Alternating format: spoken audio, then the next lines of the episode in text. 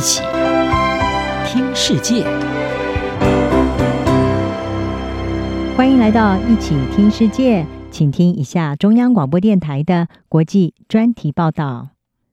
今天的国际专题要为您报道的是黎智英案开庭，香港自由民主跟着受审。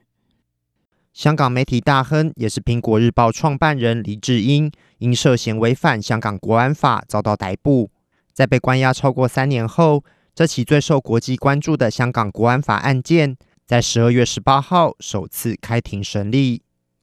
在开庭的这一天，香港当局在法院外部署了大批警力进行戒备，上百名香港民众无惧寒风排队等待旁听。美、英、澳等国家的领事馆。也派代表出席聆讯。香港著名社运人士、本名王凤瑶的王婆婆也到场声援李智英。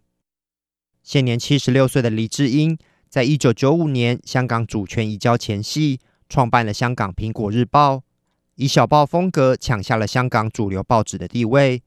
黎智英强烈的民主派立场，使得《苹果日报》成为香港少数敢于批判北京与香港政府的媒体。但随着中国与香港当局近年强力打压香港民主运动，苹果日报也成为被整肃的对象。在二零二一年六月被迫关门，多名公司高层与记者遭到逮捕。黎智英也因为被指控多项罪名而入狱，从二零二零年十二月起一直遭到关押。黎智英在这场审判中被指控违反香港国安法的串谋勾结外国与境外势力危害国家安全。以及串谋发布煽动刊物等罪名，最高可能面临无期徒刑。他先前已经因为其他案件，分别被判刑十三个月和五年徒刑。黎智英案预计将在二零二四年年初宣判，但早在开始审理前，黎智英就面临到种种不利因素。这场审判没有设立陪审团，而是由三名政府任命的法官进行审理。由于先前国安法相关案件的定罪率高达百分之百，审判公正性备受质疑。李智英原本聘请了英国御用大律师欧文替他进行辩护，但在北京的介入下，最后被香港当局以国家安全为由拒绝。香港在过去十年之间发生了多起大规模的民主抗争运动，从二零一四年争取普选的雨伞革命，到二零一九年反送中运动。人们试图捍卫香港不断限缩的民主空间，但在中国二零二零年制定了严厉的国家安全法后，民主抗争和异议人士遭到大规模的打压。许多香港民主派人士不是遭到逮捕入狱，就是被迫流亡海外，政治集会也几乎销声匿迹。在黎智英案开庭不久前，香港著名民主派人士周庭。宣布他决定弃保流亡加拿大，不再返回香港。他也说明他入狱服刑十个月，获释后仍受到当局的严密监控，导致身心受创的心路历程，也进一步凸显出香港民运人士在政治打压下面临的困境。由于黎智英的高知名度，再加上这是第一件有关勾结外国势力的审判，这起案件也受到国际的高度重视。英国外交大臣卡麦隆首次公开呼吁港府释放拥有英国公民身份的黎智英，